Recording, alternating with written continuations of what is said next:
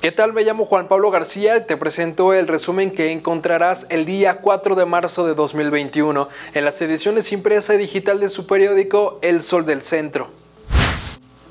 Durante la noche del martes, grupos feministas realizaron pintas en diferentes puntos del municipio de Jesús María, con la intención de exigir justicia por el artero asesinato de María de la Luz, de 63 años de edad, cuyas autoridades investigan el caso bajo el protocolo de feminicidio luego que se anunció que la línea de producción de nuevos modelos de Nissan será retirada de Cuernavaca, Morelos, y trasladada a las pintas de esta entidad, se contempla la generación de nuevos empleos en las armadoras de aguas calientes. Sin embargo, hasta el momento no se tiene fecha exacta, no obstante se prevé que sea durante este año. El gobernador Martín Orozco Sandoval anunció la implementación de una estrategia para dotar de oxígeno de manera gratuita a los pacientes hospitalizados, que de acuerdo a los médicos pueden concluir su tratamiento en casa. Como parte del impulso al desarrollo y crecimiento ordenado de la ciudad, el Ayuntamiento de Aguascalientes formalizó la municipalización de siete fraccionamientos.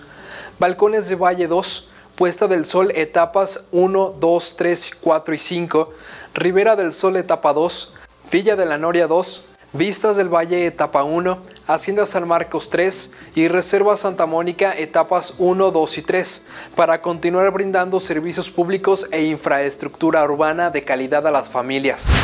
Repuntan los decesos por COVID en Aguascalientes, pues las autoridades de salud reportaron que en las últimas 24 horas, 9 personas fallecieron y se registraron 45 nuevos casos de coronavirus. Y en información deportiva, este jueves 4 de marzo los Rayos del Necaxa reciben en el Estadio Victoria a los Tuzos del Pachuca, correspondiente a la jornada 9 del torneo Guardianes 2021 de la Liga MX, donde buscarán sumar su segunda victoria de la competencia y con ello salir de los últimos lugares de la clasificación.